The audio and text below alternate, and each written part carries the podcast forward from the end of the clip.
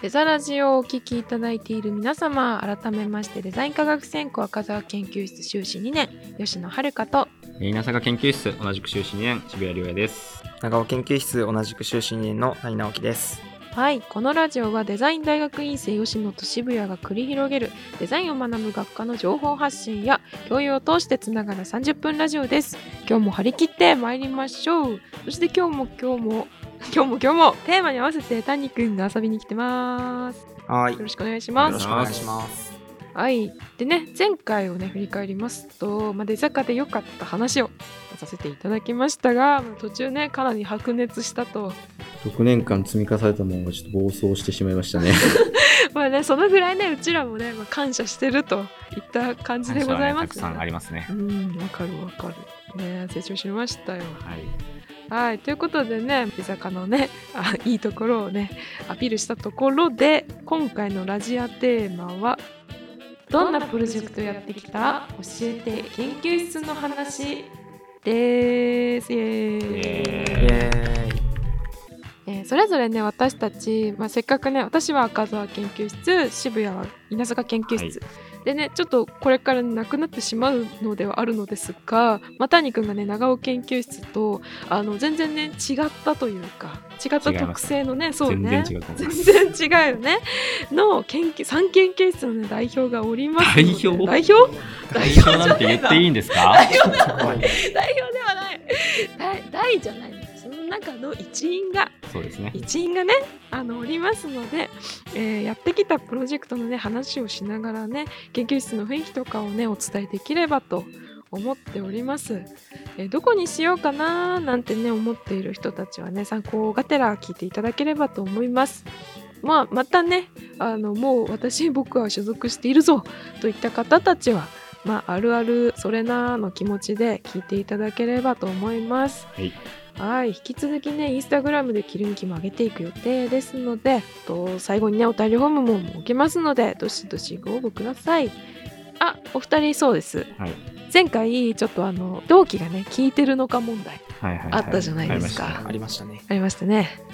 あちらの方、なんと、1名、全部聞いております。全部はすごい。ありがたい。ありがたい。素晴ら嬉しいねいや全部の回コンプリートしたと学食にね並んでたらねとある M2 のね長尾県女性 Y さん。はい。Y さんがね毎回聞いてくれてるらしいんですよ。ボソッとね学食で。隣で「ああの最新のやつも聞いてよ」って言ってくれました。最高。ありがとう。最高ありがとう。クッキーあげる。クッキーくれるらしいということでね絵付けされてください。ではね早速ねあの次のコーナーにね移っていきましょう。どうぞ。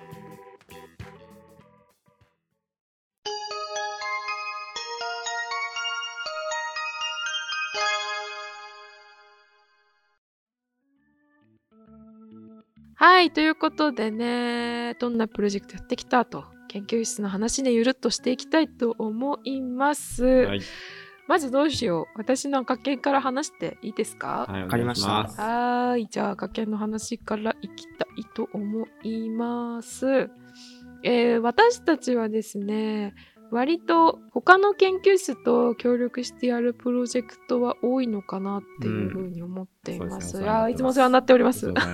稲木いつもお世話になって、あ、長尾県は僕ないので。ないです。そうなんですね。あはい。あの長尾県とはあんまりやってないですけど、うん。みんな県とはかなりお世話になっておりまして、えーね、うちだと結構ブランディングとか、あとワークショップを行うようなプロジェクトが多いですね。例えば最近あったというか、まあ、過去にあったのが、そのカレンデュラっていうあの南房総市、千葉の南房総ってもう下の方。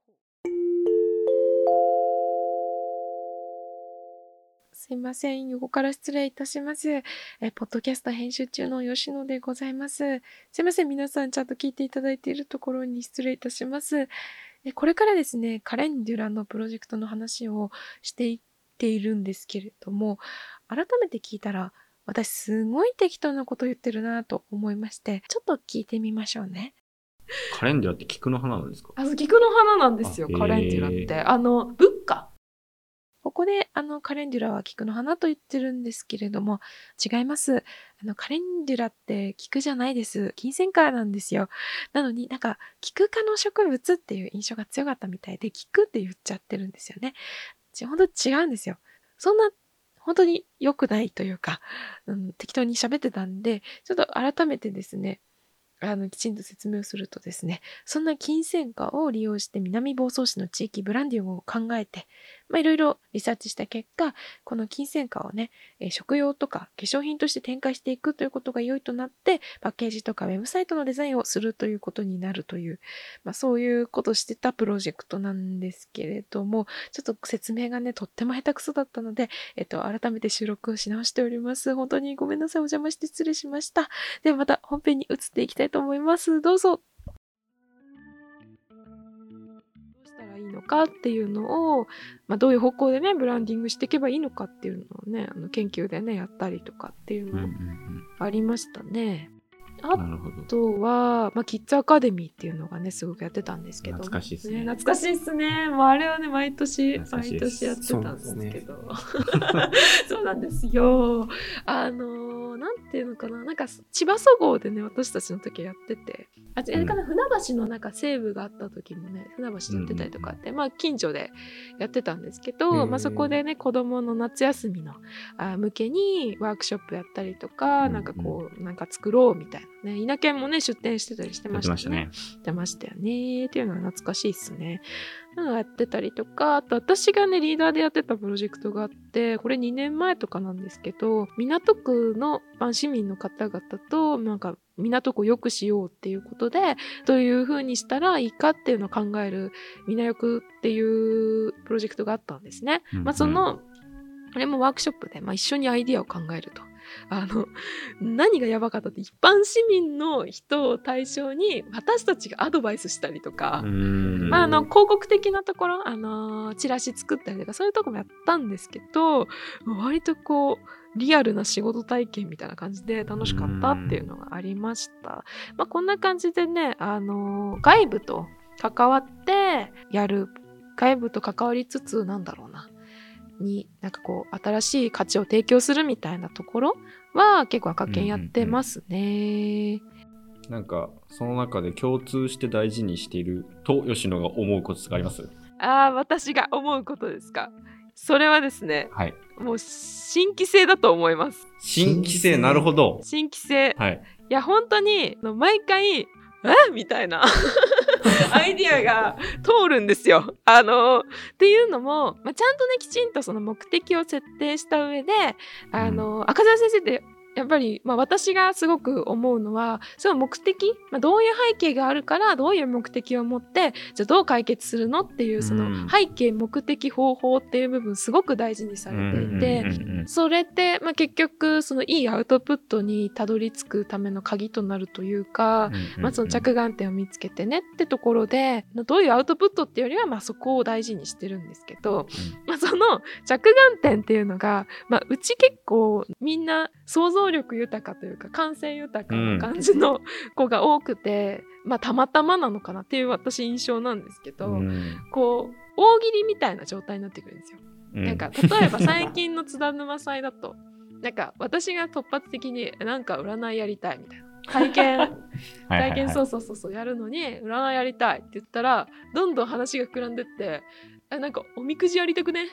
あれ？じゃあ巫女じゃね？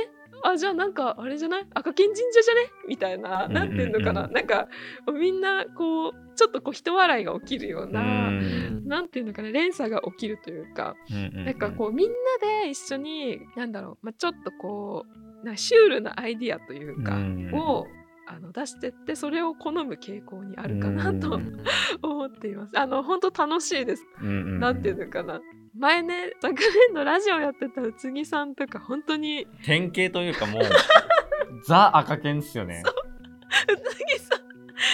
あのー、ねずっと1年生知らないと思うんですけど前のラジオ聞いていただけると分かるかなと思うんですけど、うん、まあ、そういう人が割と各学年1人は、まあ、いるかなみたいな、うん、あの人ちょっと珍しいですけどね。あの人とかあの津田沼祭で、まあ、かやろうってなった時に餃子を詰めていく話聞きました？なんかちょっと何言ってるか。ちょっと何言ってるか 全然分かんいないですやなんかその宇津木さんが提案した津田沼祭のその体験イベントっていうのが、はいなんか餃子の皮を、まあ、うちらがこう提供すると。で皮をその渡すんですよお金を払ってもらった人に。でかで種って大事じゃないですか。はい、中身具ですよね。中身の具ね、はいはいはい。それが持ってる、まあ、うちら赤犬のメンバーがあの津田沼校舎にちりぢりになってると。はいはいはい。でそれを探して自分の好きな種を入れてもらって戻ってきて「あの種見つかりました」って言って焼いて焼いてもらうっていうのはどうですか、はいはいって言ってはい、赤澤先生が「あははははそれはちょっとな」って言ったっていういやまあ面白いですけど、面白いよね。何がどうなってそのアイデアを思いついたか 意味不明ですよね。そうなの、そうなの。しかも、赤澤先生にこれは聞いた話ですけど、あの、すごいこう、ウキウキして、先生聞いてください。いいアイデア思いつきましたって言って、この間しくてごめんなさい、次さん勝手に話しました。まあ、そんな感じの先輩が、まあ、いたりとか。まあ、でも、うちら割とそういう感じですよっていうのが伝われば。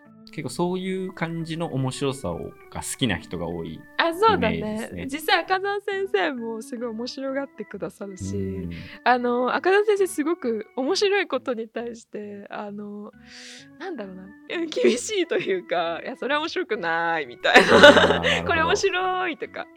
なんだろうな。その基準が確かにそのシュールさとか新規性とかちょっとそのあたりがうこういうん感じなのかなっていう。楽しさとか面白さはすごい大事にしてるイメージが。ああそうですただまあ一方で背景とかそういうものに対してはすごく真摯に向き合って考えて、その上で面白いものを、最終的にどう面白いものを作るかみたいな。ああそうですそうです。イメージですねその通りです。長尾県から見たらどうです？なんか赤県のイメージ。赤犬のイメージですか、うん、うちらと違うなみたいなとこあります？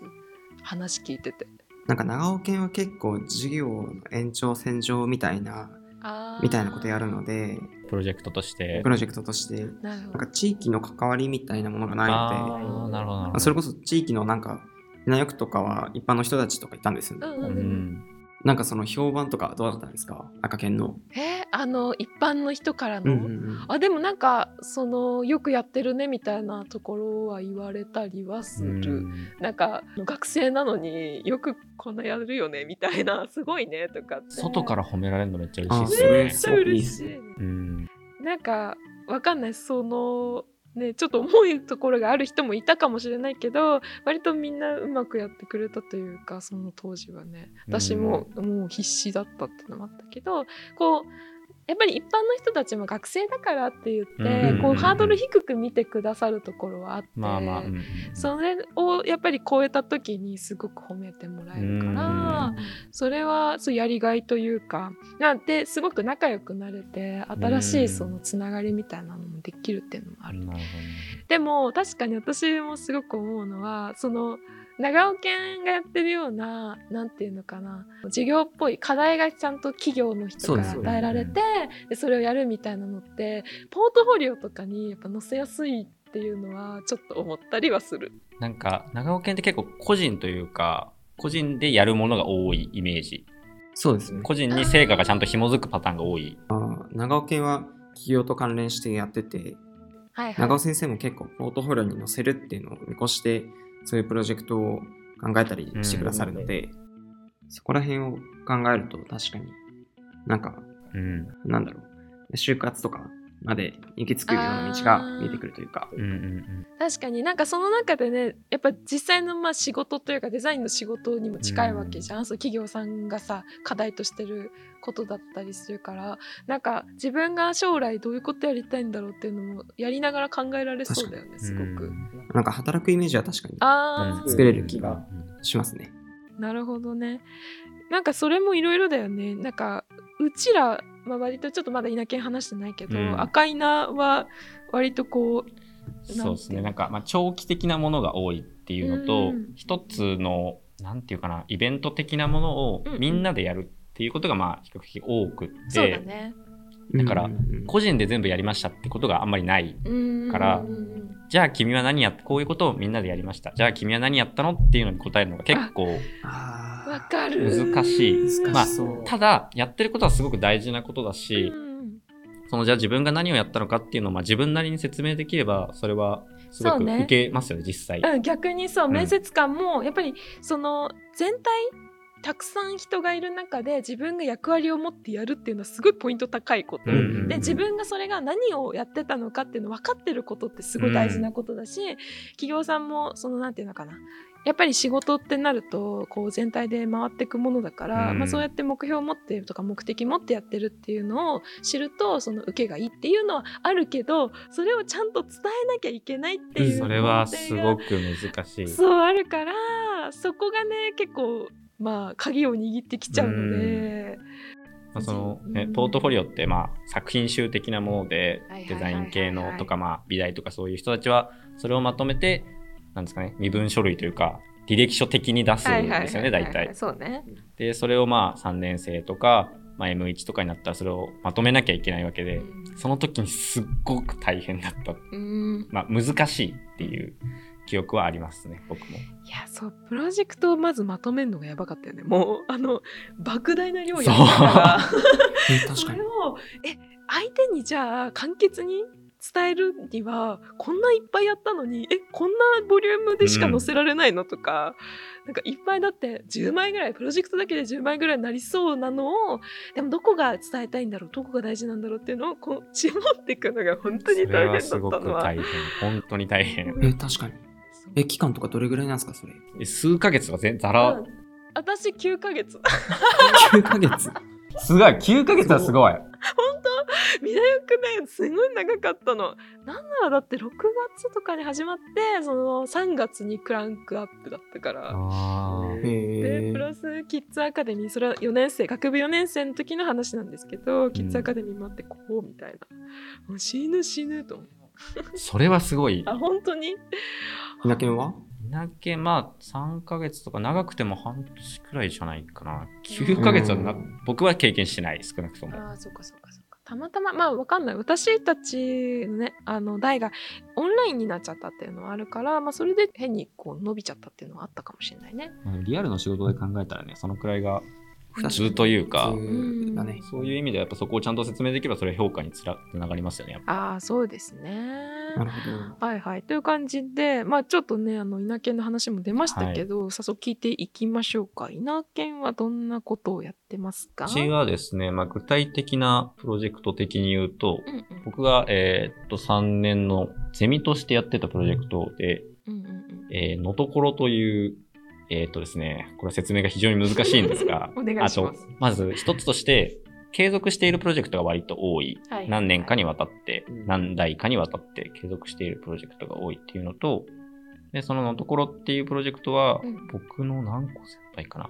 まあ、何個か先輩の人たちがもともと、地域の、えー主婦の人が、まあ、えー活躍できる場所が欲しいみたいな感じで、えー最終的にはそののところという、えー菓子製造許可付きキッチンというものが入った場所をはい作ったんですね。素晴らしいその、えっ、と、お菓子を、えー作ったお菓子を売ることができるキッチンがついた場所で、まあ、主婦の人たちが子供を遊ばせたりしながら、そのお菓子を作って売って、その自分のスキルを活かしたり、えー子育てをしながらでも社会で活躍ができるっていう、そういう場所を目指して作っていたりっていうのがのところで、僕たちがやったのは、そこで作ったお菓子を売るためのポップアップストアを、まあえー計画、制作、運営。楽しそう。っていう部分と、あとは NHK、これは赤犬も噛んでましたうん、いけど、やお世話になってます。えーっと、千葉、NHK 千葉放送局のリニューアルプロジェクトっていうものがありまして、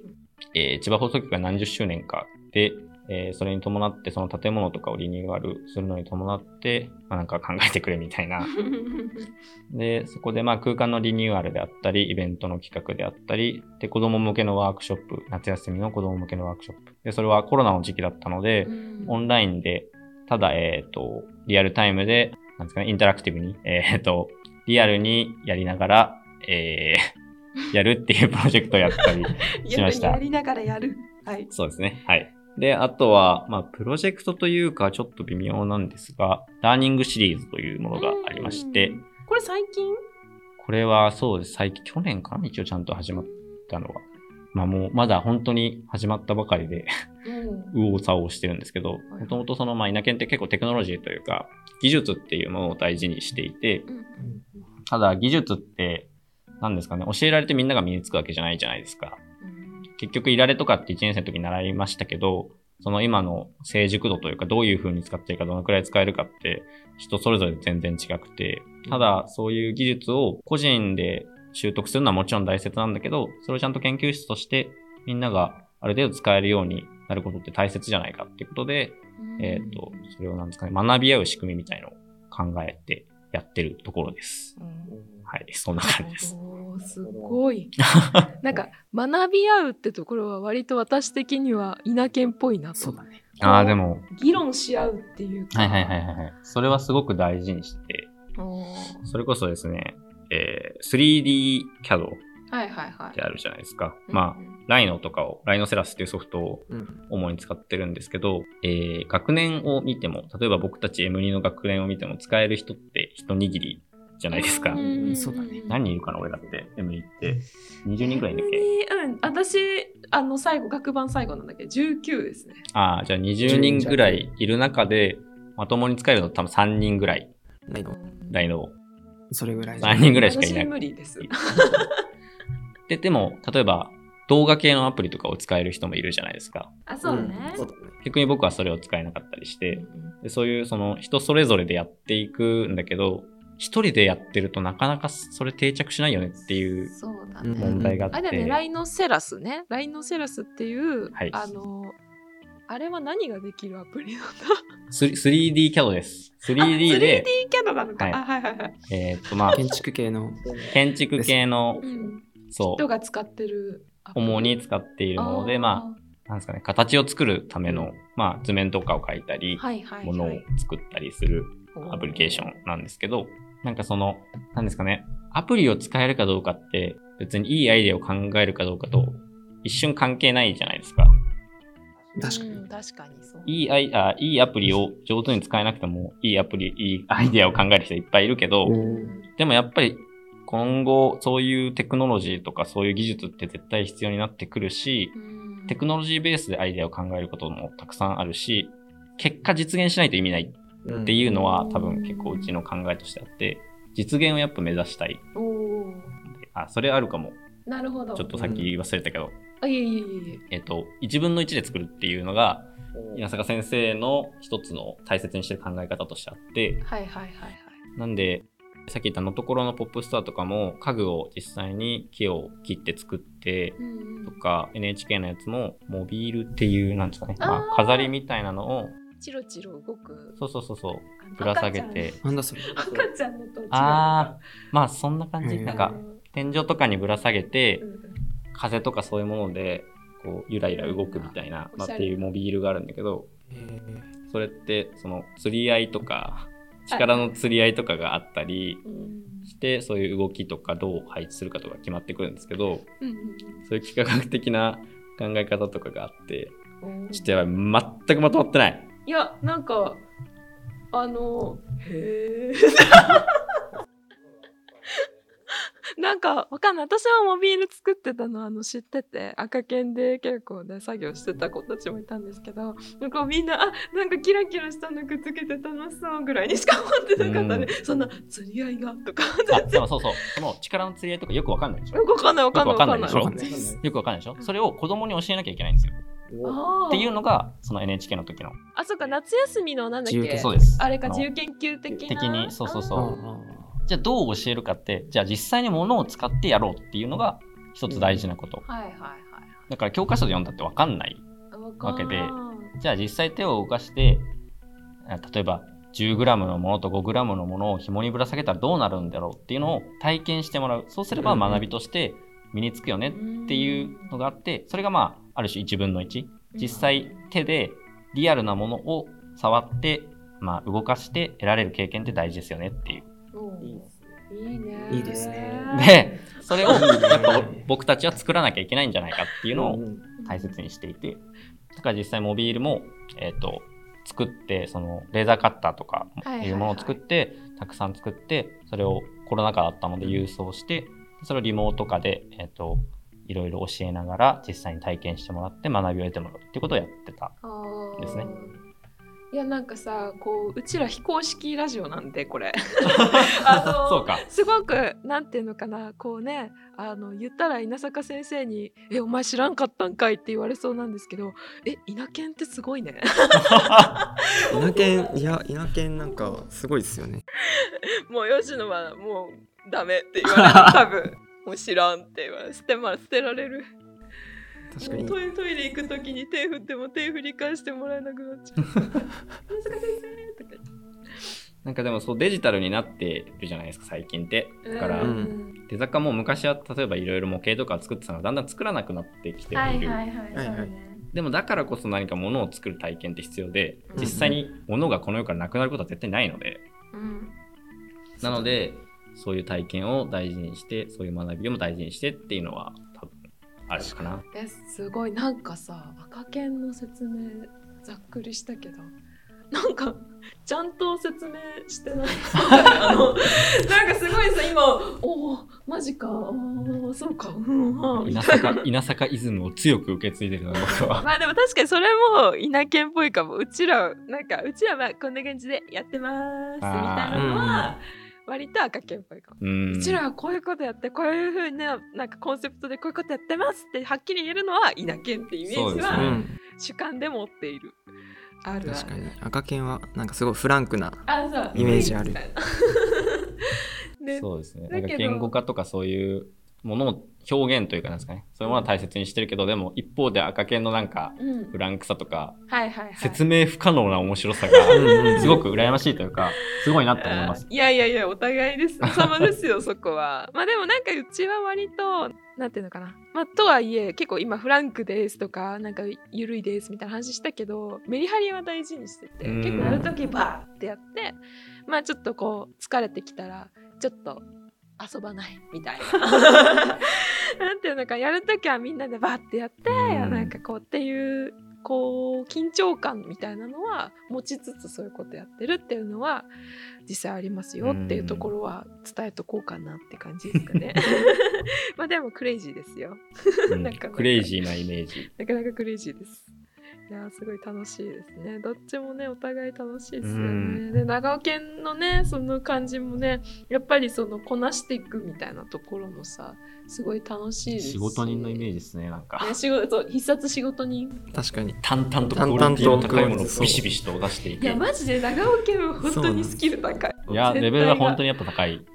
なんかもう中間発表とかも23回あってそのたんびに企業の人からアドバイスいただいてその最終プレゼンみたいな感じで。そこほんと強いよね。企業からさそのね実際のリアルな仕事現場の人からでもらえるっていうのマジですごいなって思う,、いやなんかねどこ行ってもね結局なんですけどね。まあうちらはもうそれぞれなんて今特徴を言いましたけど、うん。まあ、どこ行ってもねちょっと今回紹介しきれなかった私たちが所属してない研究室もね、うん。もうあと、まあ、10, 10弱ぐらいありますかね。そうですね。ま。あ、ありますけれども、まあ、全然なんていうのかな。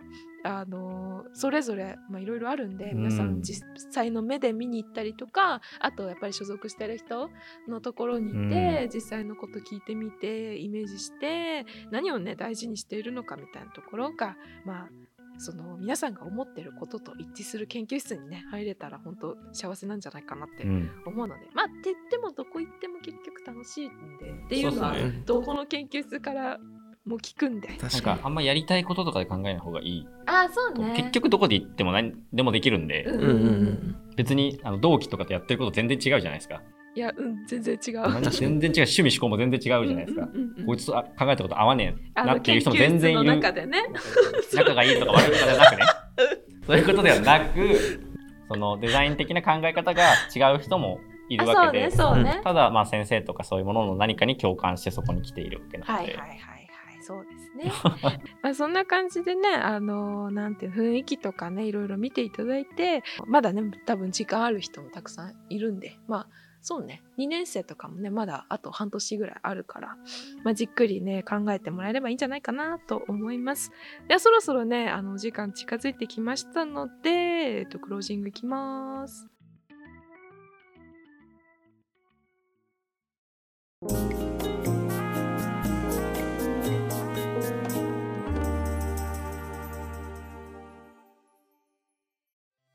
はいということで皆さんいかがでしたでしょうか？谷くんえーなんか研究室選び僕直前だったんですよ。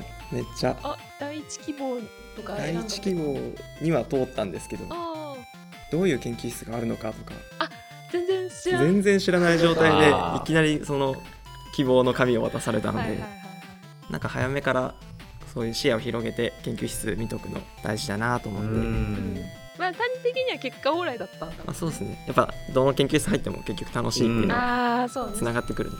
なるほど。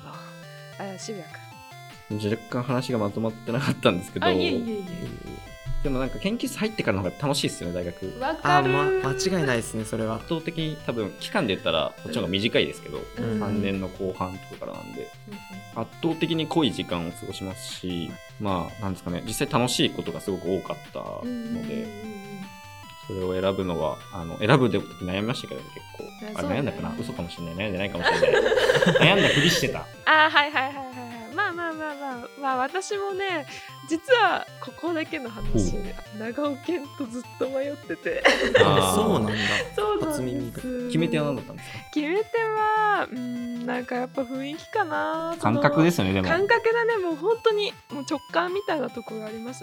うん赤澤先生にはもともとまあちょっとお世話になってたところもあったんで私が結構一方的にあのいろいろ作品っていうか課題とか聞きに行ったりとかしてたっていうのもあったんですけどで私大学院も行きたかったんで、まあ、大学院にお世話になる先生誰にしようかなみたいなところもちょっと考えつつだったんですけどまあそうそう結局ねうんなんかそうね直感 なんかこうみんなでゆるっとバチャっとしたいなみたいなところで赤犬にしたかなってとこありますね。なるほど。まあまあまあまあこんな感じでねえっ、とお話ししてきましたがまあね楽しくお話できててか改めてねその研究室の個性みたいなところを話せて私も楽しかったです。うん。はいということでね、まあ、あの今日はおしまいにしたいと思うんですけど、えー冒頭でお伝えした通りこれらもインスタグラムで切り抜きを上げていく予定です。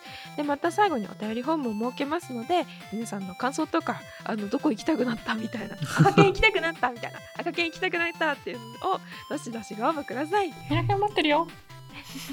長尾犬は長尾犬はなくなっちゃう。のでではまた来週バイババイバーイ。バイバーイ